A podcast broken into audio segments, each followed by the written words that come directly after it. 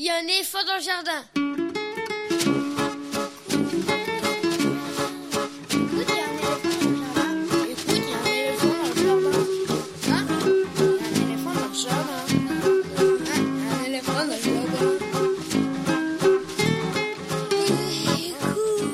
Bonjour, bonjour à toutes et à tous. Véronique Soulet au micro pour l'actualité culturelle des enfants petits et grands en Ile-de-France. Une émission pour tous les adultes qui n'ont pas oublié qu'ils ont d'abord été des enfants. Chaque semaine, écoute, il un éléphant dans le jardin vous fait découvrir artistes, créateurs, initiatives, médiations qui offrent aux enfants de quoi nourrir leur imagination et leur curiosité. En tout cas, ce qui nous semble original, réussi, intéressant avec des reportages, des chroniques, des interviews, des lectures concoctées par les chroniqueurs de cette émission et moi-même. Aujourd'hui, avec moi au fil de l'émission, Elsa Gounod pour sa chronique littéraire et Lionel Chenaille pour sa lecture.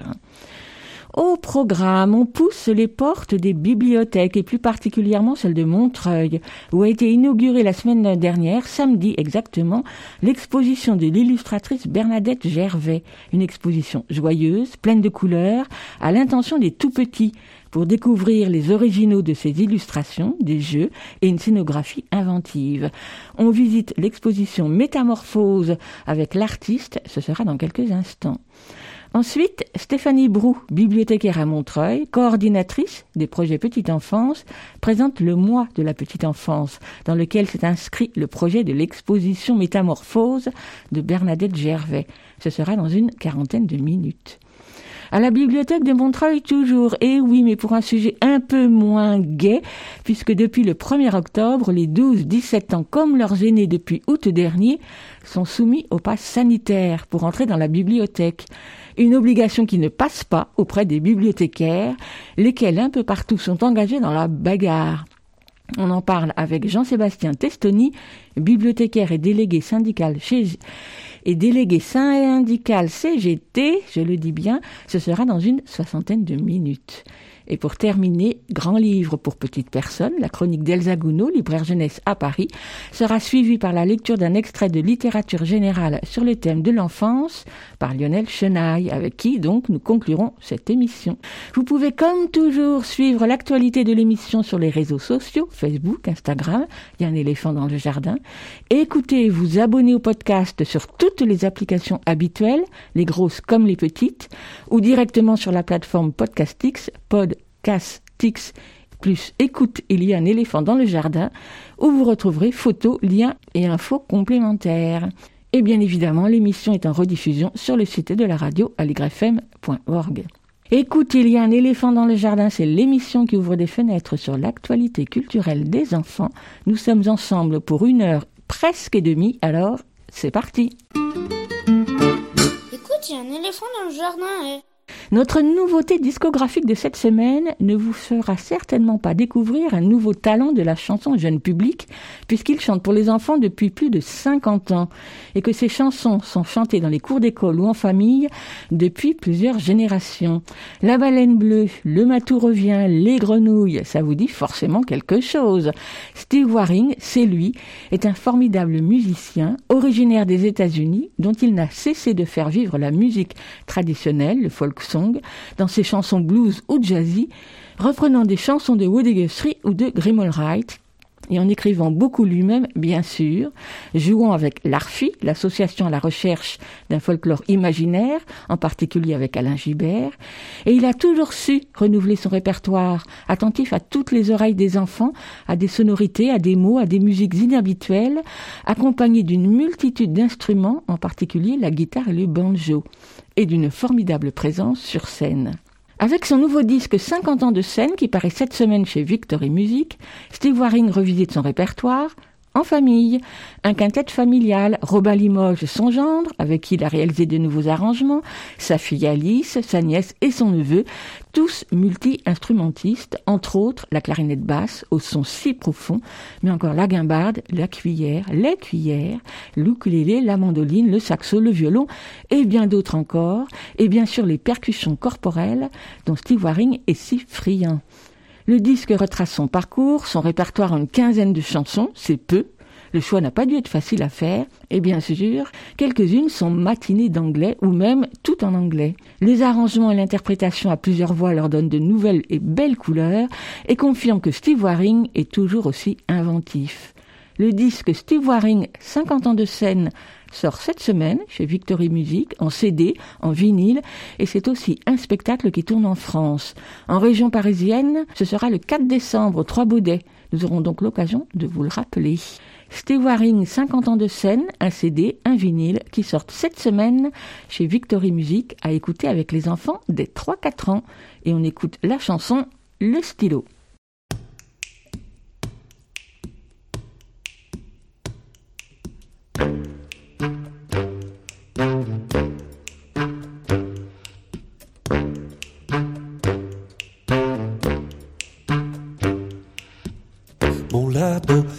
Dans un stylo, mon jardin est sur un calepin, mon terroir se tient dans un tiroir, tout ce qu'on voit on te pousse ses doigts.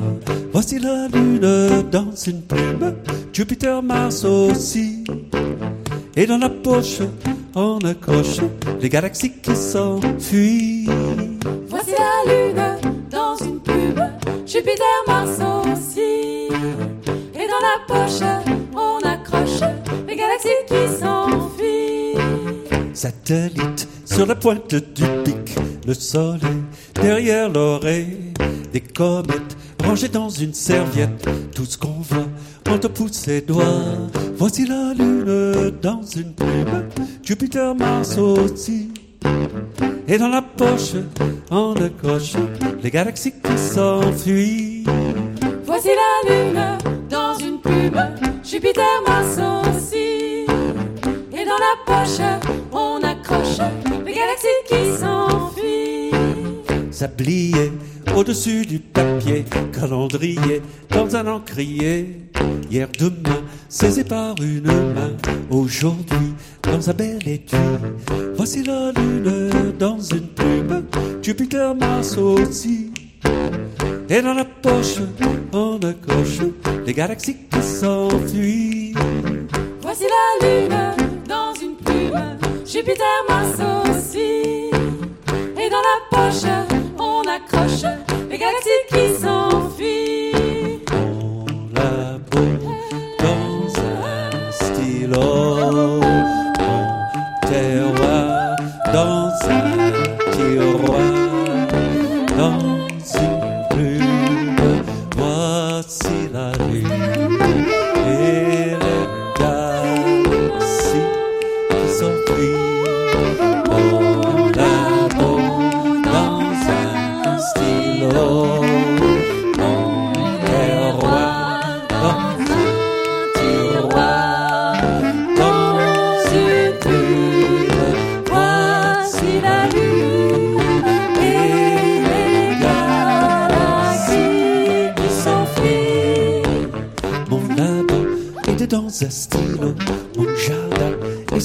Calepin, mon terroir se tient dans un tiroir, tout ce qu'on voit, on te pousse ses doigts. Voici la lune dans une plume, Jupiter, Mars aussi. Et dans la poche, on accroche les galaxies qui s'enfuient. Voici la lune dans une plume, Jupiter, Mars aussi. Et dans la poche, on accroche les galaxies qui s'enfuient. Voici la lune. Un album de Bernadette Gervais, c'est plonger dans un univers d'images colorées, aux couleurs vives, soyeuses, qui donnent envie de saisir les objets, les fleurs, les bestioles qu'elle représente. Des imagiers souvent en grand format, composés de grandes planches desquelles se détachent de façon presque réaliste des légumes ou fruits qui semblent très goûtus, des mouches et ou des abeilles dont on pourrait croire que les ailes vont vibrer sous nos yeux, et tout un tas d'animaux, d'objets, de plantes ou de fleurs, rassemblés à chaque fois par un fil conducteur particulier et très élaboré. Dans En quatre temps, paru chez Albin Michel l'année dernière, Bernadette Gervais a découpé le temps, et donc la page, en quatre moments pour donner à voir les transformations, les mouvements, les métamorphoses, un temps de quelques secondes ou de plusieurs années, c'est selon l'éclosion du coquelicot, les quatre saisons, l'avancée de l'escargot, avec un agencement des images très malin. La même année, aux éditions des grandes personnes, ABC de la nature, sous forme d'abécédaire donc, est une véritable ode aux merveilles de la nature que Bernadette Gervais affectionne particulièrement. Il y a encore On échange, sorti en 2019 aux éditions du Seuil, qui joue sur les apparences, ou encore le tout récent Des trucs comme ci, des trucs comme ça, qui paraît cette semaine aux éditions des grandes personnes. Quatre albums destinés aux très jeunes enfants et à partir desquels Bernadette Gervais a imaginé et réalisé une superbe exposition installation à la demande de la bibliothèque de Montreuil, inaugurée samedi dernier dans le cadre du mois de la petite enfance sur le thème des métamorphoses. Dans cette exposition installation, intitulée tout simplement Métamorphose, on peut y admirer les planches originales des quatre albums que je viens de citer, bien sûr, mais bien au-delà des illustrations, c'est tout un espace à hauteur d'enfant, ludique et raffiné, qu'a imaginé Bernadette Gervais pour investir le grand hall de la bibliothèque. Reprenant des images de ses livres, elle a fabriqué dans un joli bois jeux, balançoires, puzzle grand format, mémoire, suspension, panneaux mobiles pour dessiner, colorier, observer à travers de petits trous, etc. Un univers beau et joyeux que les tout petits et leurs parents présents à la bibliothèque samedi dernier n'ont pas mis longtemps pour se l'approprier. Et c'était en toute fin de journée, après un atelier qu'elle avait mené avec des enfants, que Bernadette Gervais m'a fait visiter son installation. Micro. Bernadette Gervais, nous sommes à la bibliothèque de Montreuil. On est le samedi 9 octobre et a eu lieu aujourd'hui, tout au long de la journée, l'inauguration de l'exposition Métamorphose. Et vous avez mené un atelier cet après-midi avec les enfants. Qu'est-ce que vous avez fait avec eux? J'ai fait, j'ai dessiné, un, enfin on a dessiné un, un, oiseau au pochoir. Donc en fait, je, je leur ai fait partager ma technique du pochoir. En fait, tous les dessins que je fais dans mes livres, c'est au pochoir.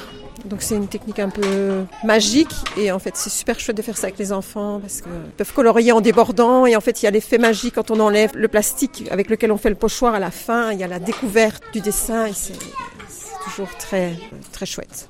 L'exposition Métamorphose, qui est une exposition destinée aux plus jeunes enfants, les enfants de, de 1 an, 2 ans, 3 ans, est à la fois une exposition à voir et une exposition à jouer. Oui, en fait, euh, j'ai voulu quand même mettre des, des originaux. C'est pas des reproductions, c'est vraiment des originaux.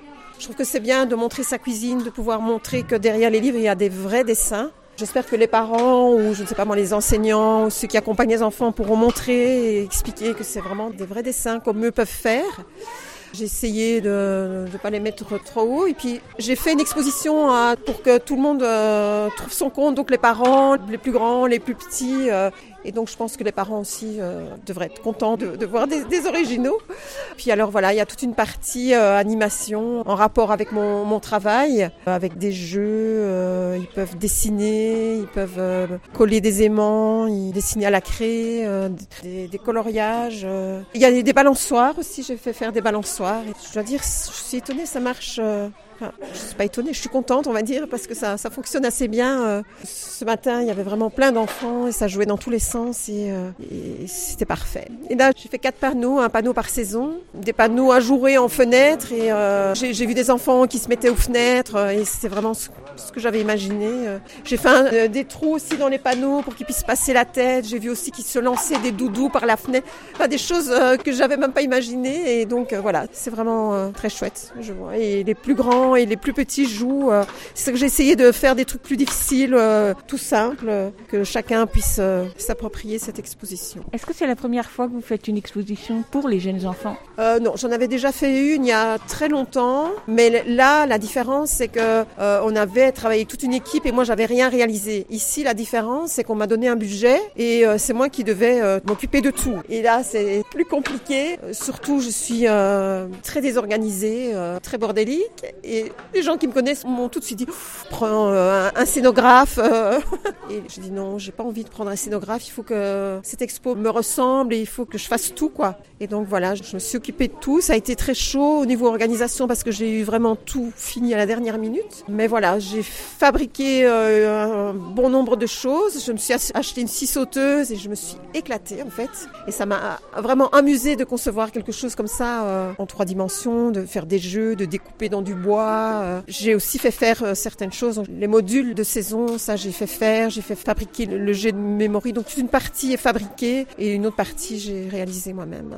Alors arrêtons un petit moment sur les jeux que vous avez fabriqués vous-même ou que vous avez fait faire. Ce ne sont pas des petits jeux, c'est des grandes pièces de bois que les enfants doivent assembler et qui sont donc des reproductions de vos illustrations. Alors vous disiez tout à l'heure que vous travaillez au pochoir. Là aussi, elles sont faites au pochoir, les images? Oui, oui, tout ça, c'est des images euh, tirées de mes deux derniers livres chez les grandes personnes, donc l'ABC de la nature et des trucs comme ci, des trucs comme ça. Et donc c'est reproduit. Et en fait, c'est des dessins au, pochoir et qui ont été reproduits, donc ils ont été imprimés sur, sur le bois. Donc ça, j'ai fait faire, c'est pas moi qui ai fait. Mais par contre, là, j'ai fait des grands puzzles. Et là, c'est moi, j'ai découpé le bois euh, et j'ai fait les dessins euh, sur le bois. Et il faut dire qu'en format, grand format comme ça, ils sont très très élégants. Ah oui, bah merci. Ils n'ont pas beaucoup de morceaux, ils sont assez simples à faire, mais j'ai vu vraiment des tout petits les faire. là, il y en a un, il a juste trois pièces. Donc j'ai fait euh, des plus compliqués, des plus simples pour un petit peu que tout le monde trouve son compte et puisse s'amuser.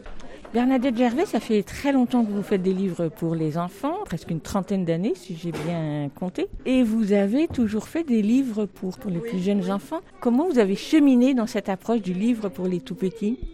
Je suis pas beaucoup dans la narration et j'aime faire les, les imagiers, les, abécédaires. En fait, j'ai un, travail assez euh, contemplatif. Ce que j'aime, c'est euh, faire des livres pour justement les, tout petits quand ils commencent à apprendre les choses, à nommer les choses. Et je trouve que c'est très important de les faire découvrir plein de choses, de les ouvrir euh, essentiellement à la nature parce que je suis quand même bien obsédée par par la nature que j'adore. Et j'ai été quand même très étonnée quand je vais dans les classes surtout en ville, et qu'il y a beaucoup d'enfants, euh, un dahlia, ils savent pas ce que c'est un dahlia, euh, des choses, mais vraiment, j'imaginais même pas euh, les coquelicots, même il y a des enfants qui savaient pas ce que c'était un coquelicot, et donc je trouve que c'est bien de pouvoir les ouvrir à ces découvertes. C'est pour ça que mes, images sont précises, c'est pour apprendre à, à regarder. C'est pas le signe la mouche, c'est vraiment il faut regarder la mouche qui brille, la mouche qui a des, des ailes transparentes avec des nervures dedans. Et je pense que quand on apprend à bien regarder Regarder, euh, c'est euh, aussi un apprentissage au respect aussi des choses et puis au respect de, l'autre. Et c'est ce que j'essaye en, faisant ces imagiers. Et puis euh, ce que j'ai comme retour, il y a beaucoup d'enseignants, beaucoup de gens qui me disent qu'ils s'en servent avec des enfants en difficulté ou bien on s'en sert aussi pour l'alphabétisation, pour apprendre aussi le vocabulaire aux primo arrivants. Et donc je suis vraiment extrêmement touchée et contente que mes livres servent à ce, ce genre de démarche. Donc effectivement, la plupart de vos livres, ce sont essentiellement... Alors est-ce qu'on peut dire, est-ce que ce sont des imagiers ou est-ce que c'est un mot qui ne vous plaît pas? Si, ça me plaît, oui, oui, ça me plaît. J'ai toujours bien aimé ces livres-là et euh, je suis une fan des premiers livres du, Père Castor, donc je suis très influencée par tous ces illustrateurs russes. C'est pour ça que j'ai euh, dessiné au, pochoir. J'ai même fait une résidence euh, aux, archives du, Père Castor, donc j'ai consulté pendant des mois les archives du Père Castor. J'ai eu cette chance-là. Je pense que je suis une des personnes à avoir plus regardé ces archives et je me suis vraiment délectée. et oui, je pense que ça m'a influencé mon, mon travail après après, oui, ça me plaît euh, de dire imagier, oui. Alors, veux bien qu'on parle un peu plus de vos illustrations parce que vous disiez qu'elles étaient très détaillées, donc elles sont extrêmement détaillées et en même temps elles sont très lisibles parce que chacune des images que vous décidez, que vous illustrez, sont toujours sur un fond uni de couleurs. Vous jouez beaucoup sur les contrastes. Oui, euh, j'essaye, euh, alors que mes illustrations, on peut dire qu'elles sont assez euh, réalistes, mais pas tant que ça. En fait, elles sont réalistes de loin et puis quand on va voir, c'est fait au pochoir, à l'éponge et c'est pas du tout de l'hyper-réalisme. On va voir de près, c'est un peu des tâches. Et donc, euh, par les couleurs, je veux euh, donner un, aspect euh, plus graphique et moins classique. Donc j'essaye de faire un mélange, un contraste entre la mise en page et les illustrations qui sont, je sais pas, je sais pas expliquer, réalistes. Et je pense que ça, ça ne donne pas un côté classique. Je ne veux pas donner un, côté classique alors que les images pourraient être classées de classiques.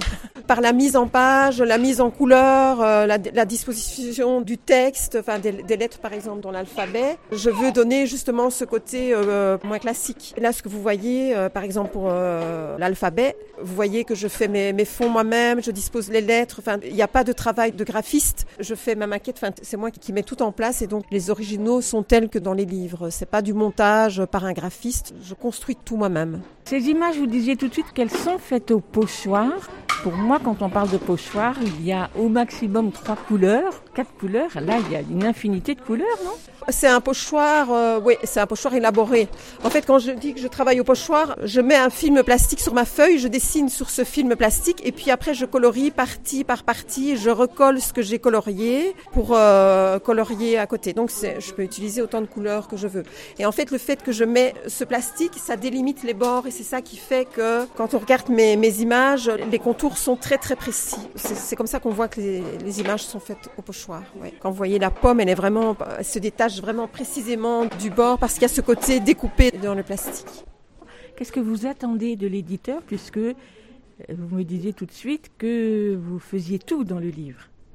J'attends surtout qu'il me rassure. qui m'accompagnent, qui me soutiennent, parce que parfois, euh, voilà, il faut euh, un peu me soutenir pour que j'arrive à temps, au délai.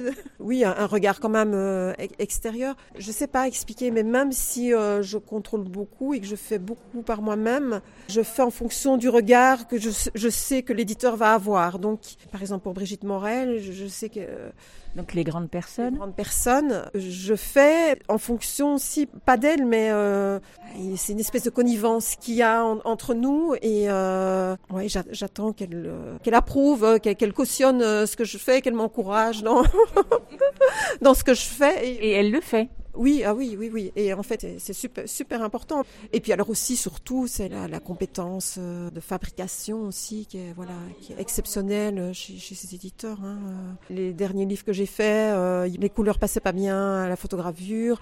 Elle a rajouté euh, une cinquième, une sixième couleur pour que les jaunes soient bien pétants comme mes originaux. Euh, voilà, il y a un travail vraiment dans, le respect du travail de l'auteur qui est exceptionnel. Des bouquins euh, super bien fabriqués, un désir vraiment de faire des beaux objets et ça c'est vraiment euh, super appréciable. Ouais. J'ai descendu dans mon jardin, j'ai descendu dans mon jardin pour y cueillir du romarin. Gentil coquelicot, mesdames, gentil coquelicot, gentil coquelicot, mesdames, gentil coquelicot nouveau.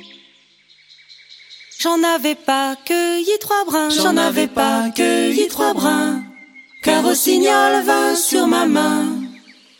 Gentil coquelicot, mesdames, gentil coquelicot nouveau. Gentil coquelicot, mesdames, gentil coquelicot nouveau. Car au signal vint sur ma main, car au signal vint sur ma main. Il me dit trois mots en latin. Mais le latin, j'y comprends rien. Et les rossignols, ça me rend folle. Gentil coquelicot, mesdames, mesdames, gentil coquelicot, mesdames, mesdames, mesdames, gentil coquelicot, mesdames, mesdames, gentil coquelicot, mesdames, mesdames, mesdames, gentil coquelicot, mesdames, mesdames, gentil coquelicot, mesdames, mesdames, mesdames, gentil coquelicot, mesdames, mesdames, gentil coquelicot, mesdames, mesdames, mesdames, danse au bord de l'eau, avec les roseaux, plonge dans le ruisseau, vole comme un oiseau, danse au bord de l'eau.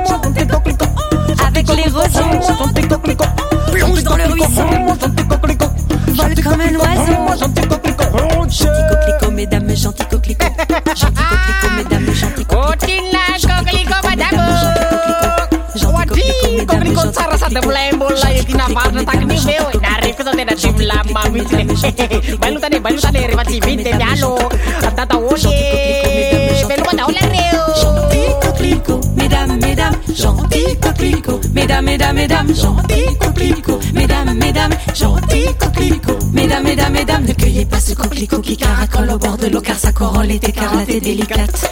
Ne cueillez pas ce coquelicot qui caracole au bord de l'eau car sa corolle est écarlate et délicate.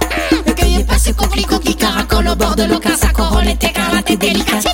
Gentil coquelicot, mesdames, mesdames, gentil coquelicot, mesdames, mesdames, mesdames, gentil coquelicot, mesdames, mesdames, gentil coquelicot, mesdames, mesdames, mesdames. Danser dans le jardin avec les nains, c'est très bien. Se promener avec un escargot, c'est très bien. Faire pipi dans l'herbe, c'est très bien. Vous écoutez Aligre FM sur 93.1. Écoute, il y a un éléphant au jardin. J'ai descendu dans mon jardin par Tartine Reverdy, extrait de son CD C'est très bien, paru en 2012. Et l'on retrouve Bernadette Gervais avec qui nous visitons son exposition installation Métamorphose à la bibliothèque de Montreuil, exposition conçue pour les tout petits dans le cadre du mois de la petite enfance. Bernadette Gervais, je veux bien qu'on s'arrête devant les originaux que vous exposez. Donc ils sont extraits de trois livres différents. Et donc euh, celui devant lequel on est, c'est euh, en quatre temps qui est apparu chez Albin Michel. Oui, alors euh, ce livre, je l'aime vraiment bien parce que là, ju- justement, c'est un imagier, mais il y a quand même une forme un peu de narration dedans. Et ce livre, c'est c'est construit comme ça. euh, comme départ, c'était l'image du coquelicot en quatre, euh, en quatre temps. Donc euh, la floraison du, du coquelicot, j'ai eu cette image-là avec euh, la, croix et les, les quatre. Et c'est ça qui m'a donné euh, le départ de ce livre, qui est un livre, on peut dire, sur le temps. Et donc le temps qui peut être euh, plus long, qui peut être court. Il y a des choses qui se passent en quelques instants, il y a des, des choses qui se passent pendant des années, il y a des choses qui se passent pendant une journée. Euh, voilà, je me suis euh, bien amusée à faire ce livre. Et donc il y a le temps qui intervient dans chaque image, mais aussi le temps dans la lecture du livre, parce qu'il y a des choses qui reviennent, il y a des animaux qui reviennent et qui traversent le livre tout le long du livre. Chaque page est, divisée en quatre images, toutes euh, du même format et Oui, donc oui. répétitif. Et Voilà. donc, euh, c'est cette notion du temps qui est encore plus perceptible justement à cause de ça. Le deuxième livre dont vous exposez les illustrations, c'est l'ABC de la nature. Donc là aussi, en fait, il y a une narration induite, sous-induite, on va dire. C'est un, livre assez classique, hein, donc c'est vraiment un abécédaire. euh, le A, il y a l'âne, l'abeille, l'aubergine, mais euh, il y a une espèce de cohérence dans tout le livre. Et, et j'ai essayé de trouver des choses qui sont pas euh, habituelles dans les abécédaires. J'ai fait un mélange. hein, Il y a des choses, par exemple, l'âne, oui. euh, et puis il y a des choses, c'est compliqué. hein, Il y a des lettres, par exemple, N est très compliqué. Il n'y a pas beaucoup de mots qui commencent par N. On s'en rend pas compte, mais voilà.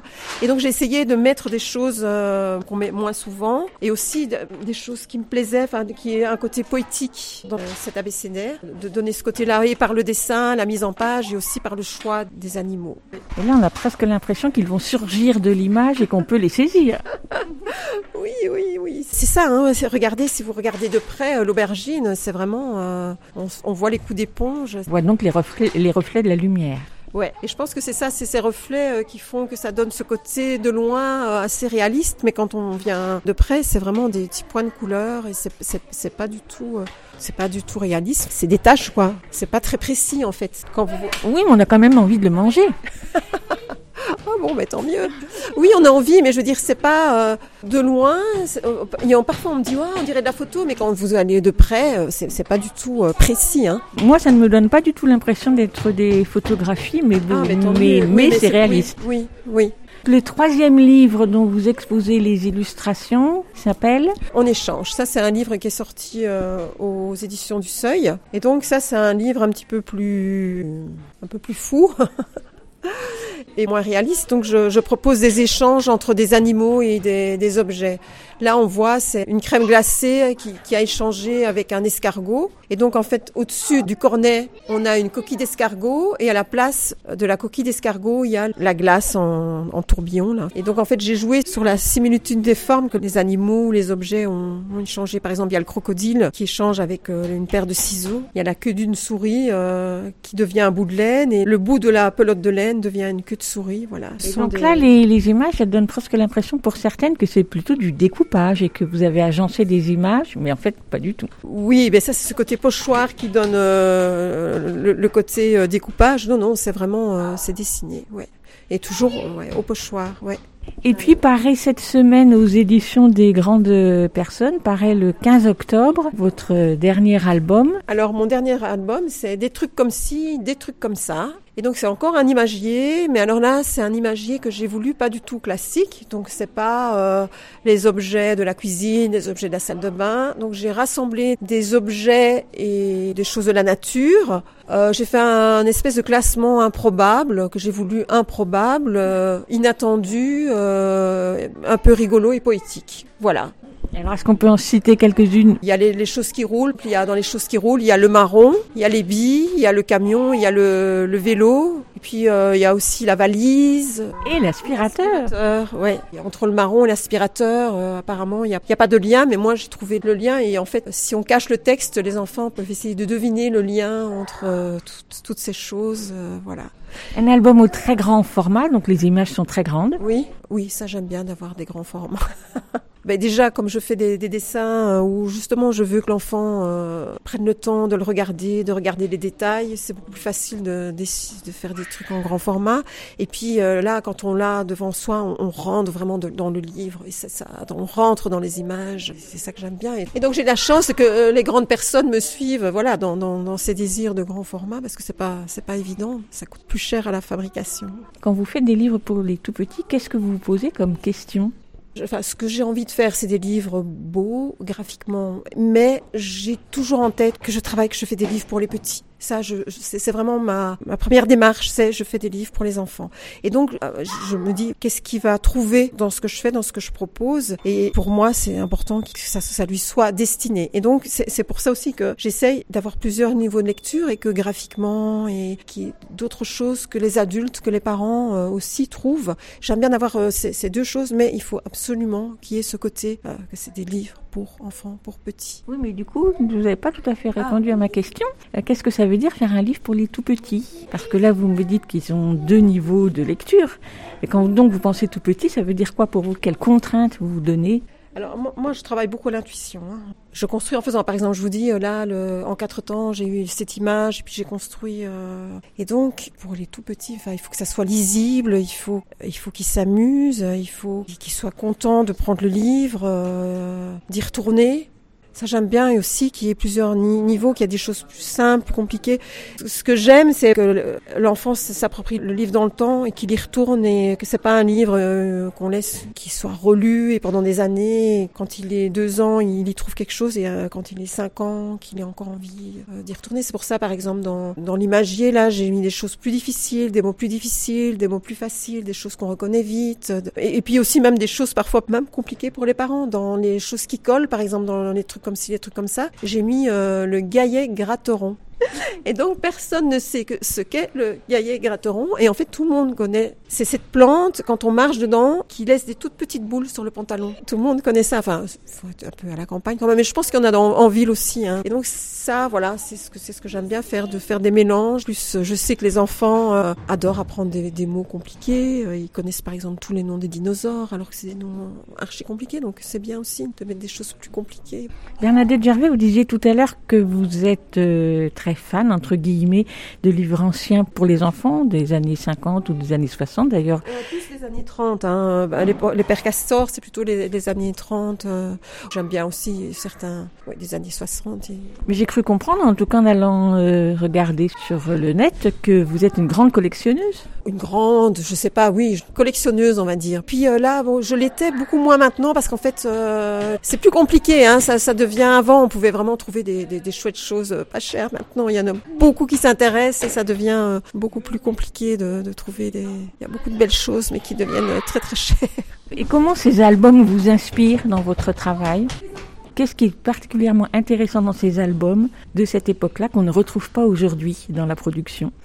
Ah, en fait, il y a, y a, beaucoup euh, à ce moment-là, par exemple, je pense au, bouquin du père Castor du, du, début. Il y a justement beaucoup de livres, euh, pas de narration, donc qui sont, euh, comme je fais, des abécédaires, des imagiers. Donc, de même démarche. Enfin, c'est ce genre de livre que, que, que j'aime faire. Et puis il y a une très grande qualité aussi de, de dessin, de fabrication, de conception. C'est vraiment des livres. Euh, voilà. Euh, moi, je pense au premier livre de Paul Fauché là chez le père Castor. C'est vraiment des choses très intelligentes. De, et y a, on, on, sent qu'il avait quand même une, une, démarche éducative. Donc il était passionné par l'éducation nouvelle. Et Paul Fauché, ça se sent dans ses livres. Et donc c'est ça qui m'intéresse, c'est que je sans doute j'y pense et que c'est derrière quand je fais euh, mes propres bouquins. Ouais. Bernadette Gervais, à quel moment vous avez su que vous feriez ce que vous faites aujourd'hui? À 15 ans, J'avais décidé euh, enfin, que je ferais des livres pour enfants. Et voilà, des livres pour enfants. Pas de l'illustration, ça c'était des livres pour enfants. Voilà. Donc vous avez grandi dans les livres pour enfants? J'en avais pas beaucoup, mais j'en avais, euh, enfin, j'avais des bons, euh, comme tout belge, on avait des livres Casterman. Et donc, je- ah oui, non, et c'était Hachette aussi, parce que j'avais les babards quand même. Hachette. C'est Hachette, hein, les ba- ouais. Donc il y avait Hachette et Casterman, parce que euh, j'avais les Ivanovski et les Alain Gris. Et donc c'est plutôt euh, pas mal comme... euh, voilà, donc j'en avais pas tellement, mais alors Babar, j'adorais Babar, quoi. Et sans doute que c'est ça, je ne sais pas, comme j'aimais bien dessiner, je voulais faire des livres pour enfants. Et alors ce que j'adorais aussi, c'est le... Et j'ad- j'adore toujours, c'est l'image imprimée. Je suis pas une, euh, une maniaque. euh, Il y, a, y a des, des illustrateurs, il faut absolument que euh, l'impression soit fidèle euh, à l'original. Moi, ce qui compte, c'est l'impression. Mon original n'est qu'un moyen pour arriver à l'impression. Et parfois, l'impression est mieux que l'original, ou c'est différent. Et si ça tient, si c'est cohérent, si c'est bien, c'est bon pour moi. Donc, ce qui, moi, me compte, c'est l'image imprimée. Quand j'avais 15 ans et que je dessinais et tout, je cirais avec du cirage incolore mes, mes dessins pour que ça ait l'impression qu'ils qu'ils soient im- imprimés. Donc voilà, je fais ce que je voulais. Et c'est trop bien. C'est trop bien. Je suis trop contente. Et donc ma dernière question sera pour vous demander quels sont les trois objets qui définissent votre lieu de travail? Objet. Oh, oh. si vous voyez mon endroit où je travaille, le premier truc qui va vous frapper, c'est pas un objet, c'est le bordel. c'est le désordre parce que je suis euh, malheureusement hyper désordonnée. Donc c'est euh, ma table plein de taches de couleurs, euh, c'est mes couleurs, mes pinceaux, euh, ouais. Et beau- beaucoup de taches et de, de palettes euh, avec des, des taches de couleurs qui, qui traînent un peu partout. Et par terre, euh, les, les déchets de de frisquettes. De, de la fris- frisquette, c'est l'autocollant que j'utilise pour mes pochoirs. ouais. Merci beaucoup Bernadette Gervais. Merci aussi. Un grand merci à Bernadette Gervais pour cette promenade dans son exposition installation Métamorphose à la bibliothèque de Montreuil, inaugurée samedi dernier et en place jusqu'à la fin du mois d'octobre. Comme vous avez pu l'entendre en arrière-fond sonore, les tout petits s'y sentent tout de suite très à l'aise pour investir les différentes propositions plastiques et ludiques de Bernadette Gervais, mais aussi pour admirer quelques planches originales de quatre de ses albums récents, dont Des trucs comme ci, des trucs comme ça, tout juste paru cette semaine aux éditions des grandes personnes. Dans cet album grand format, elle y a rassemblé des images d'objets rangés de façon inhabituelle et poétique, les trucs qui s'ouvrent, les trucs qui piquent, les trucs qui puent, les trucs tout doux par exemple.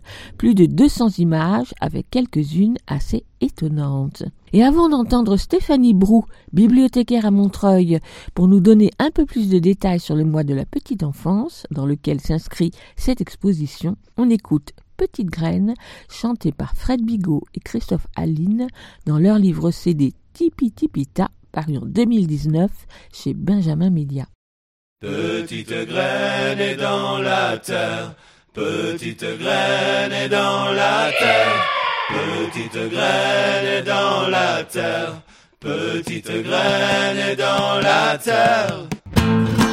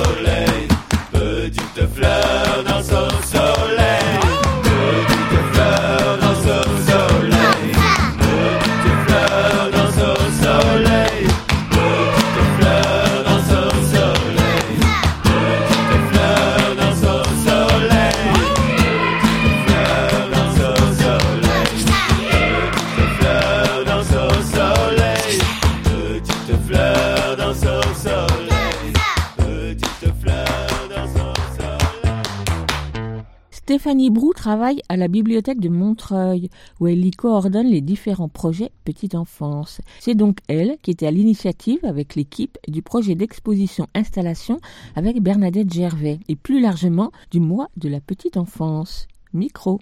Stéphanie Brou, c'est la douzième édition du mois de la petite enfance des bibliothèques de Est Ensemble, en particulier à Montreuil. Alors, quels sont les enjeux d'un tel mois de la petite enfance? Quel est l'objectif? Alors l'objectif, c'est en fait de rendre visibles les actions petite enfance que l'on mène à l'année en direction des structures petite enfance, aussi bien les crèches, les PMI, la pouponnière dans laquelle on intervient également. C'est de rendre surtout visible l'intérêt et l'appétence des tout petits pour la lecture et pour euh, l'art en général. Rendre visible pour qui? Pour le public de la bibliothèque, puisque nos actions se mènent hors les murs, dans les crèches, dans les structures, mais aussi dans la section jeunesse. Or là, l'exposition de Bernadette Gervais, elle est dans le hall et tous les passants, euh, tous les entrants dans la bibliothèque, du coup, peuvent voir déjà des univers d'enfants et voir les tout petits, euh, l'intérêt des tout petits euh, dans ces espaces et lorsqu'ils regardent une œuvre, lorsqu'ils qu'ils s'en emparent, lorsqu'ils jouent. c'est un espace qui est ouvert aux parents et aux enfants aussi. Donc on, on voit comment se font les lectures, comment est-ce que c'est des moments partagés euh, en famille ou, euh, ou même en groupe des fois lorsqu'ils viennent.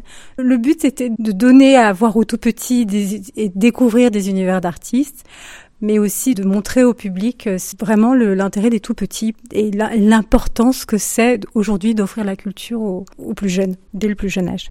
Alors, en particulier à la bibliothèque de Montreuil et depuis très longtemps, chaque samedi matin, c'est portes ouvertes aux tout petits. Oui, tout à fait. Il y a une proposition de d'accueil spécifique où euh, les bibliothécaires se rendent disponibles pour euh, être dans l'espace, proposer euh, des, des livres et des lectures, euh, mais cette fois-ci des lectures individuelles. C'est-à-dire que le format, il peut être euh, un peu différent qu'un événement. Nous, ce qu'on propose en direction des 0-3 ans particulièrement, c'est cette proposition de, de lecture individuelle.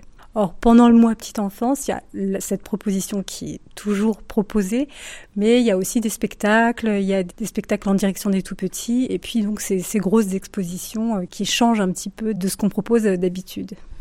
Est-ce que vous avez vu évoluer les choses en 12 ans, justement, de l'approche du livre des tout petits par euh, les parents ou par les professionnels de la petite enfance?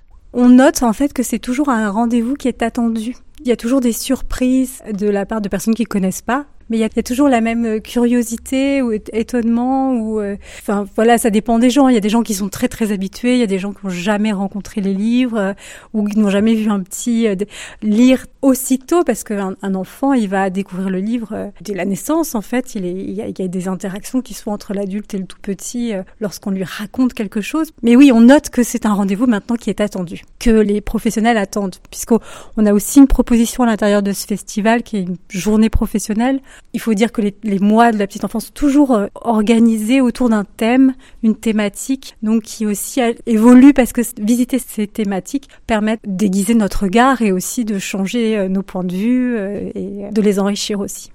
Cette année, vous avez choisi comme thème la métamorphose. Donc il est venu comment ce thème?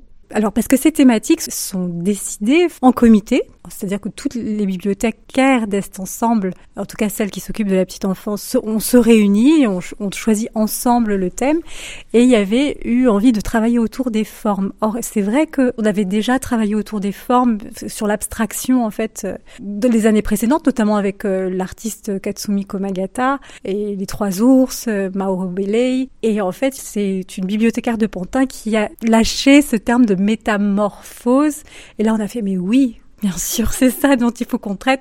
D'autant plus aujourd'hui où on, on change, temps change, on est dans pleine métamorphose. Qu'on parle du monde d'avant, du monde d'après. Ça a été très nourri. Puis surtout, en fait, ce qu'on peut dire que l'humain ne change jamais autant qu'entre 0 et 3 ans. Ces métamorphoses spectaculaires euh, dont on ne peut être témoin, c'est incroyable d'un tout petit qui est complètement dépendant de ses parents et qui, en à peine 3 ans, euh, développe le langage, euh, développe la marche, développe...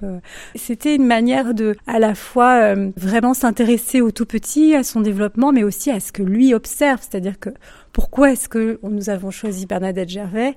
C'est qu'elle est, elle est très observatrice, c'est une grande observatrice de la nature et de ses changements, et que grâce à ses livres, et notamment moi j'avais en tête son livre en quatre temps, qui rend visible ces métamorphoses, alors que pour les voir, en fait, il faut vraiment rester pendant des heures. L'éclosion d'un coquelicot, euh, la métamorphose d'une chenille en papillon, voilà, ça demande quand même beaucoup de temps. Donc euh, c'était euh, s'intéresser au tout petit dans son développement, mais aussi se remettre à sa hauteur et, nous à d'autres hauteurs d'observateurs de, des métamorphoses naturelles.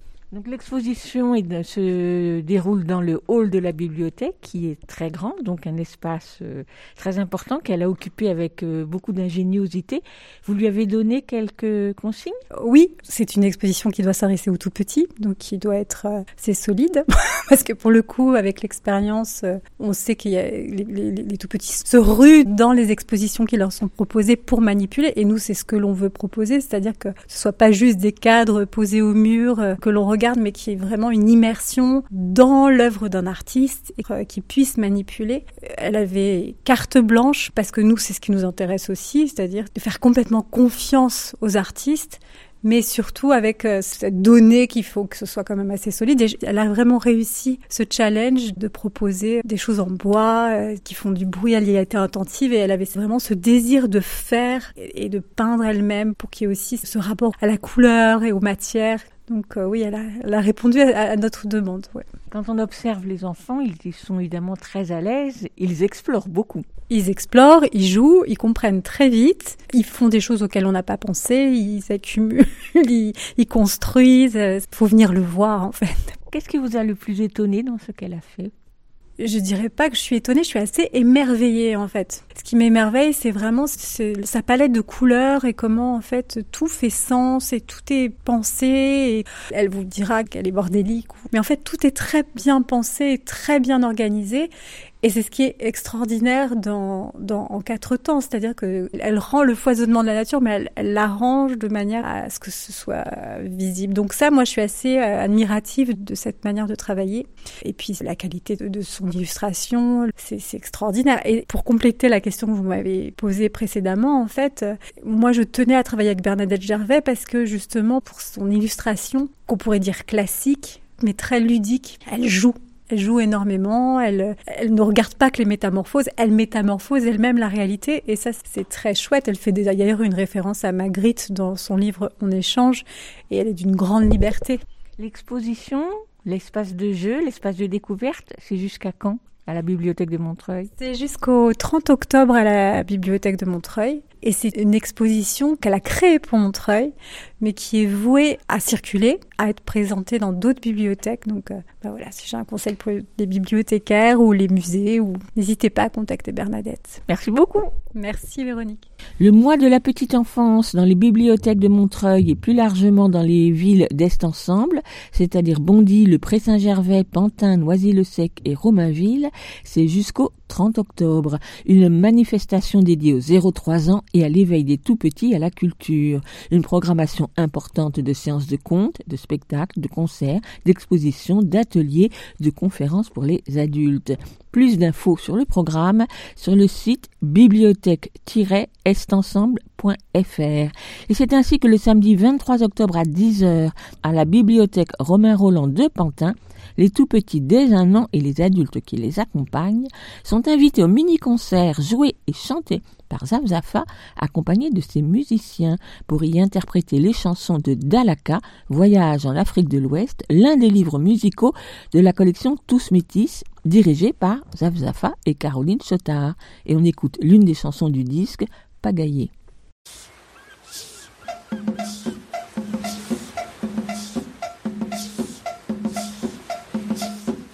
Pagayer, pagayer. Pagayer, pagayer. Mais où tu as mis la pagaie? Mais où tu as mis la pagaie? Là-bas sous les cocotiers. Là-bas sous les cocotiers. C'est les crocos qui l'ont mangé. C'est les crocos qui l'ont mangé. On ne peut plus pagayer.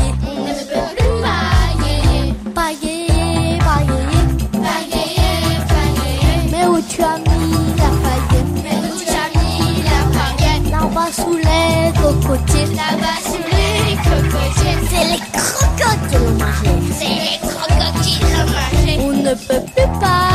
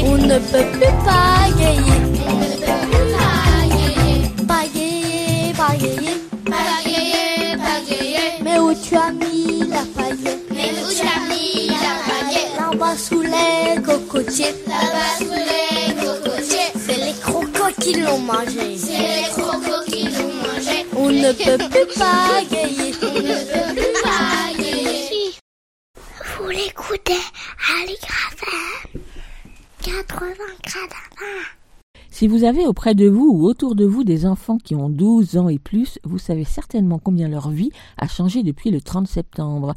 Passe sanitaire oblige, depuis une douzaine de jours, tous les enfants de plus de 12 ans qui ne peuvent le présenter à l'entrée de l'établissement sont tout comme leurs aînés interdits d'accès dans les bibliothèques. Ils ne peuvent donc plus s'y installer pour travailler, faire leurs devoirs, choisir et emprunter des livres, consulter Internet ou encore jouer à un jeu vidéo. Cette mesure mobilise depuis plusieurs semaines un grand nombre de professionnels des bibliothèques pour lesquels empêcher des personnes d'entrer à la bibliothèque et a fortiori des enfants est contraire à leur mission d'accueil de tous les publics. D'autant que la loi votée en août dernier permet néanmoins de se rendre sans le pass en bibliothèque universitaire, à la Bibliothèque nationale de France, à la BPI ou encore dans les bibliothèques spécialisées. Grève, débrayage, manifestation à l'appel de plusieurs syndicats, dont la Fédération Sud Collectivité Territoriale et le syndicat Sud Culture et Médias Solidaires, le 1er octobre dernier, ont mobilisé de nombreux professionnels des bibliothèques un peu partout en France. En ce mercredi 13 octobre, nouvel appel à mobilisation dans les bibliothèques. Ne vous étonnez donc pas si la bibliothèque de votre quartier est restée close. On en parle avec Jean-Sébastien Testoni, bibliothécaire à Montreuil et responsable syndical CGT. Jean-Sébastien Testoni, le 29 septembre a été une journée, on va dire, marquante pour les bibliothèques. Oui, tout à fait, euh, surtout pour celle euh, d'Est Ensemble, hein, donc un territoire euh, du 9-3 qui regroupe euh, neuf villes, puisque ce jour-là, à l'appel de deux syndicats, de la CGT et également du SNUTER FSU, la quasi-totalité des bibliothèques du territoire se sont mobilisées, étaient en grève, fermées, et les, agents étaient devant leur équipement pour rencontrer les usagers, interpeller les élus et réclamer l'abandon du pass sanitaire en bibliothèque. Donc le choix de cette date, hein, c'était pas un hasard, puisque c'était la veille de l'élargissement du pass sanitaire en bibliothèque aux 12-17 ans. On peut se féliciter de cette forte mobilisation qui a permis un recul de la part de nos employeurs sur cette euh, disposition d'élargissement du pass sanitaire, puisqu'ils ont euh, décidé d'exempter les mineurs du pass sanitaire en bibliothèque en s'appuyant sur une exception citée dans le décret du 7 août euh, qui organise le pass sanitaire dans un certain nombre d'équipements. Donc aujourd'hui, tous les 12-17 ans rentrent à la bibliothèque exactement comme ils y rentraient quelques jours avant septembre. Oui, oui, cette disposition-là, ce contrôle euh, n'a jamais euh, eu lieu à Est Ensemble et sur les neuf euh, communes euh, du territoire. Est-ce pour autant qu'un acquis que l'on peut dire officiel? Ah, Pas vraiment. Hein. Euh, disons que ça s'est fait un petit peu en pas vraiment en catimini, mais en tout cas euh, sans déclaration, sans appui, sans soutien, sans communication euh, officielle auprès des habitants, des usagers, puis également auprès de la préfecture ou du ministère de la Culture. Contrairement à ce qui a pu se passer à Lyon ou à Strasbourg, où là les maires et les présidents de métropole ont quand même pris position pour soutenir les bibliothécaires lutte et également interpeller euh, les préfets et euh, la ministre de la Culture ici. Euh, rien de tout ça. On nous a même clairement dit qu'il fallait pas forcément communiquer autour de ça et qu'on se contentait de, ces annonces et de cette forme de statu quo pour le moment. Alors cette bagarre qui est menée sur le territoire de Est Ensemble est assez emblématique de l'engagement des bibliothécaires, mais j'ai un petit peu l'impression, en écoutant les uns et les autres, que la lutte sur le territoire français est un peu disparate. En même temps, elle est très euh, très vaste et euh, il y a beaucoup de petites bibliothèques hein, qui sont mobilisées sur ces questions-là, de petites collectivités. Donc forcément, il n'y a pas toujours euh, des syndicats organisés ou des collectifs. Donc c'est vraiment quelque chose quand même d'inédit et qui peut, quand on regarde ça un peu de loin, ça peut laisser penser qu'il y a effectivement pas forcément d'organisation, qu'il y a une journée nationale, qu'ensuite il y a l'appel d'une autre journée nationale, qu'il y a un syndicat qui dépose un préavis, mais pas les autres. Enfin voilà, une forme quand même de une situation pas très claire à cerner comme ça d'un point de vue euh, national, mais c'est ce qui fait aussi, euh, je pense, la force et euh, l'intérêt de cette lutte, puisqu'elle prend sa source hein, vraiment sur le terrain. Elle est menée dans beaucoup de villes, de petits villages, par les agents eux-mêmes. Hein. faut voir aussi ce côté positif après tout dans la profession qui est quand même complètement inédit, ça a permis de, mettre en avant euh, les gens de, se questionner sur leur mission, sur une forme d'éthique professionnelle. Et c'est vrai que cette, euh, cette, introduction du pass sanitaire, ça a été d'une extrême violence pour les professionnels qui se sont dit mais attends, euh, nous on a toujours mis en place les protocoles sanitaires, on on s'est toujours adapté, on a toujours fait en sorte de rester ouvert ou de maintenir un certain nombre d'activités, etc. Puis aujourd'hui on nous met ce pass sanitaire, on nous transforme en contrôleurs et on exclut un certain nombre de nos usagers. voilà donc ça, ça a été quelque chose d'assez violent, qui a permis de dire, bah, on joue aussi un rôle, euh, un rôle social, de droit à l'information, de droit à la culture, euh, et euh, c'est quand même la première fois dans l'histoire des bibliothèques qu'on se met à trier, à contrôler et à exclure une partie des usagers. Donc, en ce mercredi 13 octobre, un appel à mobilisation. Quel objectif poursuivi avec cette mobilisation? L'objectif reste toujours le même. Il s'agit donc d'exempter euh, les bibliothèques du contrôle du pass euh, sanitaire pour leurs usagers et pour l'ensemble de leurs usagers, y compris euh, les mineurs et les majeurs, bien sûr, puisqu'en en fait, sur Reste Ensemble, on a ce point d'appui qui nous permet de ne pas contrôler les 12-17 ans, mais ce qui n'est pas le cas forcément ailleurs, y compris dans le département de Seine-Saint-Denis les situations ne sont pas du même niveau partout. Donc, ce qui fait vraiment sens et ce qui peut rassembler tout le monde, c'est sur cette question du pass sanitaire. Donc, nous, localement, on a décidé de poursuivre la mobilisation. Donc, on a fait une assemblée générale des bibliothécaires la semaine dernière. Et donc, on décide de mobiliser et d'appeler un rassemblement aujourd'hui devant le siège de notre employeur afin de revendiquer, de demander au président de cette communauté d'agglo ainsi qu'aux neuf maires qui l'accompagnent l'exemption du pass sanitaire en bibliothèque pour euh, l'ensemble des publics. Voilà, donc ça, ça reste la revendication principale. Et on appelle également euh, les agents, euh, à partir d'aujourd'hui, à refuser collectivement d'effectuer le contrôle du pass dans les bibliothèques. Et sur les autres bibliothèques, par exemple d'Île-de-France, les revendications sont les mêmes? Parce qu'il n'y a pas que à Est Ensemble qu'il y a un mouvement en ce 13 octobre. Non, non, bien sûr. Alors sur le, le, fait de refuser collectivement, hein, ça c'est une revendication euh, locale, quelque chose qui est né de l'AG. Peut-être que d'autres euh, collectivités, d'autres bibliothèques s'empareront de ce mot d'ordre. Après, euh, comme je vous le disais, la situation peut être différente d'un endroit à l'autre. Donc c'est vrai qu'il y a peut-être beaucoup d'endroits où, le, le, mot d'ordre ou en tout cas ce qui est mis en avant, parce que ne nous voilons pas la face, c'est ce qui a cristallisé quand même une forme de colère sur cette histoire de passe sanitaire, c'est effectivement l'élargissement aux mineurs. Donc peut-être que dans des collectivités ou qui n'ont pas fait le choix de contourner euh, la loi, d'utiliser le décret, l'exception, qui depuis le 30 septembre contrôle les mineurs, peut-être qu'effectivement cette revendication-là est euh, davantage euh, mise en avant que, que j'ai pu dire jusqu'à présent sur le pass sanitaire global en bibliothèque. Merci beaucoup. Bah de rien, merci à vous. Merci à Jean-Sébastien Testoni pour cette mise au point que vous pouvez compléter avec la tribune parue dans Libération du 27 septembre dernier et celle sur le site Actualité qui s'intitule Quand tu auras 12 ans, tu seras privé de bibliothèque. Site sur lequel vous trouverez un lien vers une pétition de soutien à signer. Vous écoutez Aligre FM sur 93.1. Vous l'écoutez à l'IGRAFM 80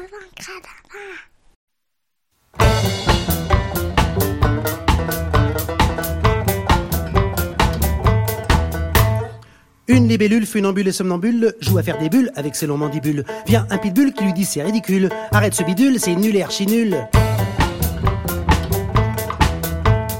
Un rhinocéros, aussi rosse que féroce, qui bosse en Écosse où il brosse des carrosses. C'est le roi des bosses, le boss du motocross. C'est un colosse, un sale gosse, ce molosse. Ça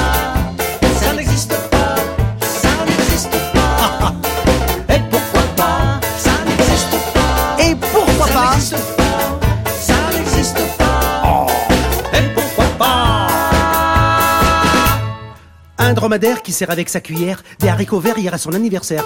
À son petit frère, à son père, à sa grand-mère. Et en dessert, un grand bol de verre de terre. Un orang-outan goûtant avec un toucan, un ragoût-outan faisant beaucoup de boucan. Vient un rat d'égout qui leur dit c'est dégoûtant. C'est pas ragoûtant le ragoût d'orang-outan. Ça n'existe pas. Ah, mais si, si, si, si. Ça n'existe pas, ça n'existe pas. Si, ça existe. Et pourquoi pas? Ça n'existe. Et pourquoi pas? Ah bah, ah bah pourquoi Eh bah moi je dis pourquoi pas. C'est elle qui pourquoi, mais moi je dis pourquoi pas. Voilà, pourquoi pas. Oui, oui, bah, oh, oui. Un cachalot qui joue à cache-cache dans l'eau, avec une vache qui mâchouille un chamallow. La vache se fâche, s'arrache son pédalo. Quel méli-mélo, la vache et le cachalot. Un bouquetin avec un bouc au menton, bouquine un bouquin qui l'a piqué au mouton. Vient un biquet qui béquette un petit bouquet. Quel bout en train ce biquet, ce bouquin Ça n'existe pas. Ah, mais je vous dis pourquoi pas quand même. Et je dis, et pourquoi pas. Et pourquoi Ça n'existe Ah oui, je un peu, tiens, Dieu, ah, parce que vous savez, vous, ce qui n'existe pas. Moi, je dis que ça. Moi, je dis que ça existe. Mais je le dis, c'est ce que je disais, c'est ce que je disais. Quand même, alors. J'ai dit ça pourquoi pas, moi, j'ai dit pourquoi pas. Quand même. Oh. C'était Pascal Perotto qui chantait Ça n'existe pas, extrait de son disque. Et après, c'est quoi? Pascal Perotto qui sera en concert ce dimanche 17 octobre au Nouvel Espace Culturel de Charenton dans le cadre du Festival de Marne pour son concert intitulé Charivari. Autre festival en ce moment, cette fois-ci au nord-ouest de Paris, Rumeurs urbaines, le festival du conte et des arts du récit, proposé comme chaque année par la compagnie Le Temps de Vivre, dirigée par Rachid Akbal. Depuis le 1er octobre et jusqu'à la fin du mois, à Colombes et plusieurs villes alentours, les conteurs investissent les théâtres, les bibliothèques et autres lieux culturels pour raconter aux petits comme aux plus grands des histoires venues des quatre coins du monde. Vous pourrez y entendre Pierre Delis, Marc Buléon, Ange Graff, Frédéric No, Déborah Di Giglio, Praline Guépara, entre autres, sans oublier le clou du festival, la Nuit du Conte, qui se déroulera samedi 16 octobre à la MJC Théâtre de Colombes à partir de 20h. Toutes les infos et les horaires sont sur le site rumeursurbaines.org. Écoute, il y a un éléphant dans le jardin.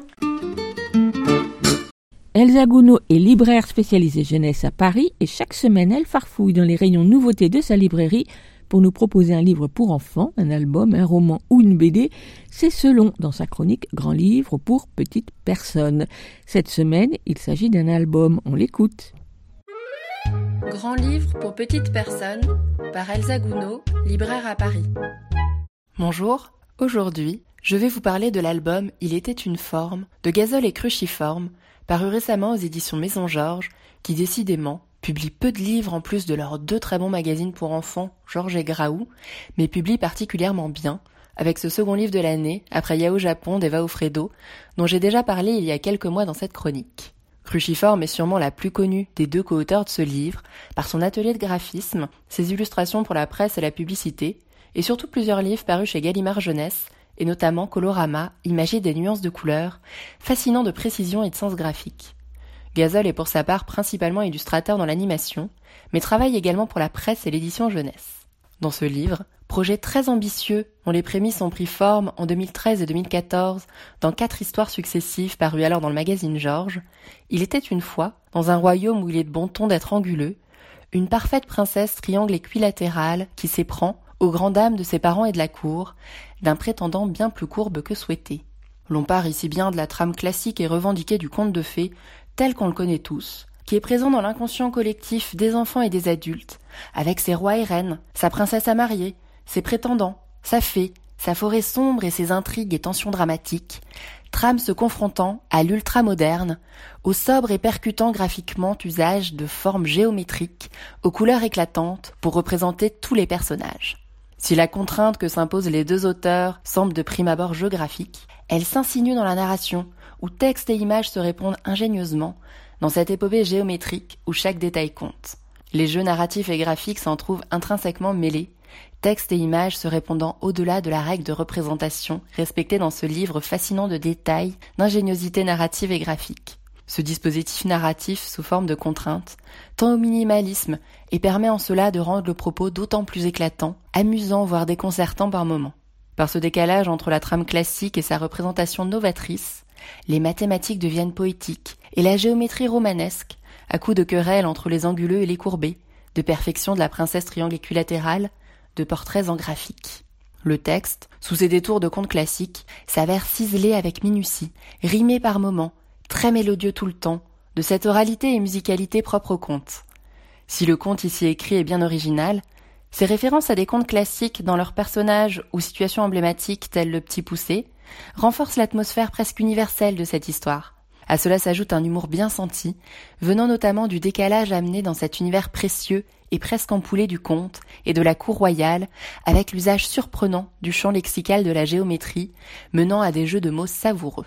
Les illustrations et la mise en page sont ici saisissants, dans un découpage libre et évoluant selon les passages de l'histoire, par une alternance de pleines pages ou vignettes de ces formes personnages aux couleurs en aplat vibrants, au décor fait de quelques lignes noires et fines, d'illustrations en noir, blanc et dégradées de gris pour les décors de l'univers féerique, du château ou de la forêt sombre, comme une référence aux gravures de Gustave Doré illustrant Charles Perrault. De plus, la construction et la mise en place du texte s'avèrent bien ingénieuses, parfois en pages entières, tels les intertitres du cinéma muet, rythmant le récit, ou en vignettes en bas de case, se rapprochant alors plus d'un découpage de bande dessinée. L'usage des formes personnages s'avère très fluide et réussi, en ce que la forme de chacun suit son trait essentiel de caractère, qui le définit alors intégralement, dans une sorte de synecdoque, comme il est fréquent dans les contes, avec ici le roi en couronne, les gardes comme deux pointes acérées, le bourreau tranchant ou le chasseur en sapin. Ce dispositif, pouvant de prime abord sembler complexe à la lecture, s'avère alors d'une grande lisibilité et clarté par ces personnages que l'on saisit en un coup d'œil et dont les interactions dans les illustrations apportent immédiatement à la narration. La géométrie rythmant les pages apporte alors une esthétique épurée par ce jeu graphique modulaire où tant de formes peuvent interagir entre elles pour faire avancer l'histoire comme un jeu de cubes et autres volumes à empiler ou associer. À noter la typographie très travaillée, créée pour l'occasion, qui évolue au fil de l'histoire, parfois tremblée, plus ou moins grande et grasse, cela renforçant l'oralité, voire la théâtralité du conte. Il y a ici une grande élégance, tant du texte, des illustrations que des typographies et du découpage, tous sobres, précis et nécessaires, aux détails à décoder selon plusieurs niveaux de lecture se superposant ou s'imbriquant finement dans une forme de minimalisme non simpliste et très travaillé. Voilà du livre à contrainte pour enfants, totalement fascinant de minutie virtuose, tout en ne perturbant en rien la fluidité de cette histoire que l'on se prend à lire à voix haute en y mettant le ton dès les premiers mots. J'espère vous avoir donné envie de découvrir cet album, que je conseille à partir de 6 ans. Il était une forme de gazole et cruciforme aux éditions Maison Georges au prix de 19,90 euros. Moi, j'ai hâte de découvrir les prochains projets de ces deux auteurs, dont j'aime décidément beaucoup le travail, le sens de la narration et du graphisme. Merci Elsa pour ce conte pas ordinaire avec Il était une forme de cruciforme et gazole, un album à découvrir de visu dans toute bonne librairie. Écoute, j'en ai pas mon jardin. Bonjour Lionel. Bonjour. On termine l'émission avec toi avec la lecture d'un extrait de littérature générale sur le thème de l'enfance qu'as-tu choisi ce matin. Alors j'ai choisi une nouveauté, un livre qui est sorti en août 2021 aux éditions Plomb. C'est le nouveau livre de Julien Dufresne-Lamy. Ça s'appelle 907 fois Camille. Camille, en fait, c'est une amie de Julien euh, Dufresne-Lamy. Il a décidé de raconter son histoire un peu particulière. Camille naît le 7 octobre 1987 dans le 14e arrondissement de Paris et tout de suite elle a côtoyé l'impossible car Camille est la fille de Marie, une femme grande, souriante, fragile, et de Dominique, alias Dodo, un homme grandiloquent, imprévisible, qui aime à se prénommer Dodo la Saumure, connu comme un proxénète notoire. Ça s'appelle 907 fois Camille et c'est paru donc aux éditions Plomb. On t'écoute.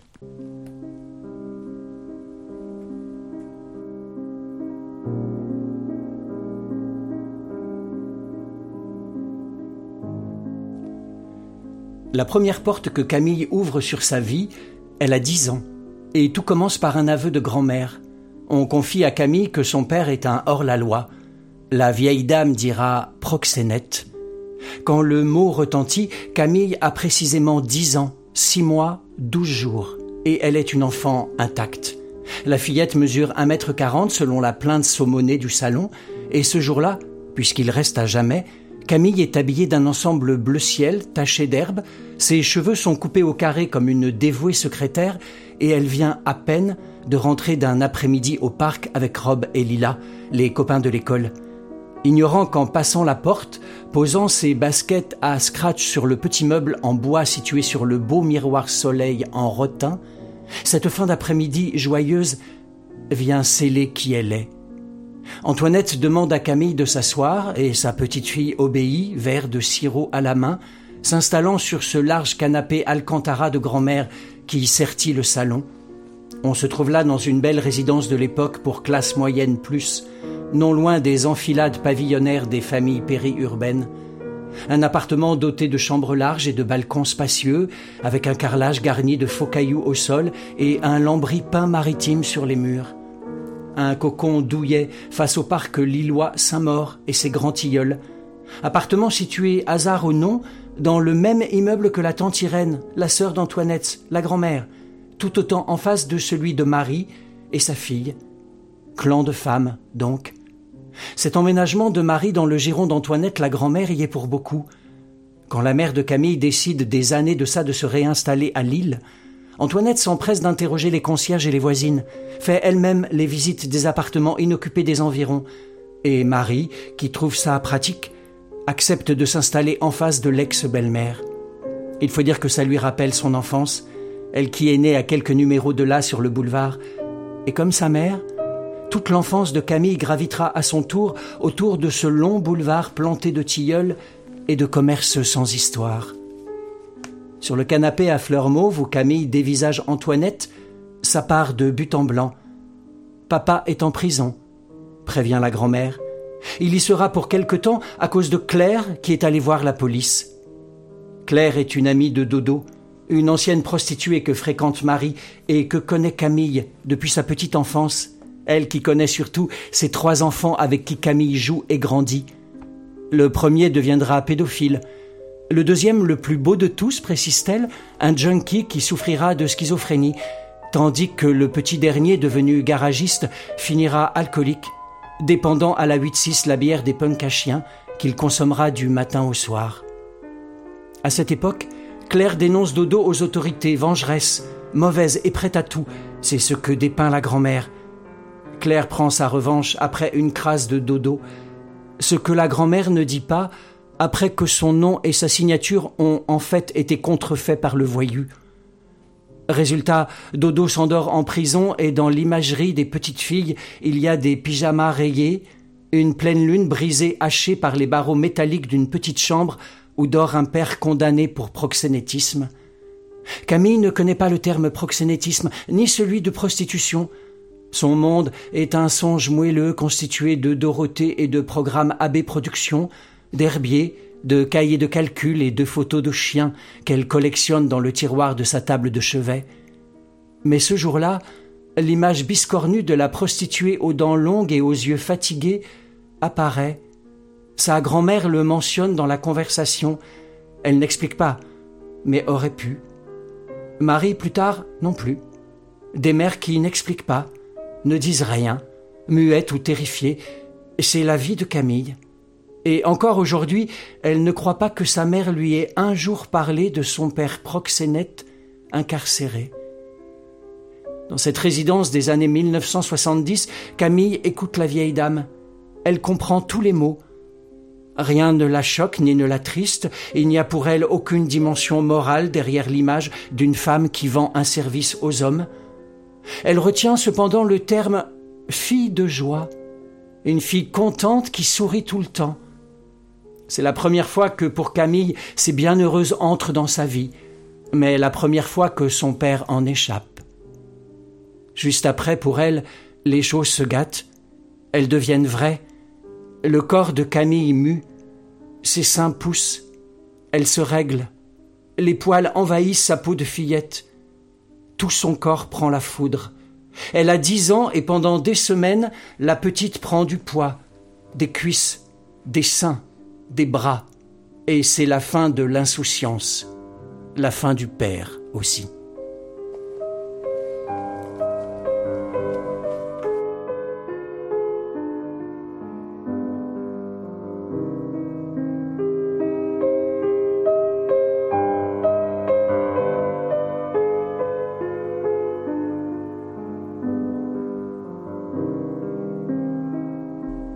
Lionel, est-ce que tu peux nous rappeler le titre de ce roman Oui, tout à fait. Ça s'appelle 907 fois Camille. C'est paru aux éditions Plomb et c'est un roman de Julien, enfin un récit plutôt, de Julien Dufresne Lamy. Écoute, il y a un éléphant dans le jardin, c'est fini pour aujourd'hui. On se retrouve la semaine prochaine, même jour, même heure, même fréquence. En attendant, vous pouvez réécouter cette émission ou celle de la semaine passée sur votre application habituelle d'écoute de podcast ou bien sur Podcastix qui héberge le podcast. Podcastix plus écoute, il y a un éléphant dans le jardin, vous arriverez sur la bonne page. Et bien sûr, les émissions sont en réécoute sur le site de la radio aligrefm.org. À la semaine prochaine. À plus. À la prochaine. À plus. À la prochaine. À plus.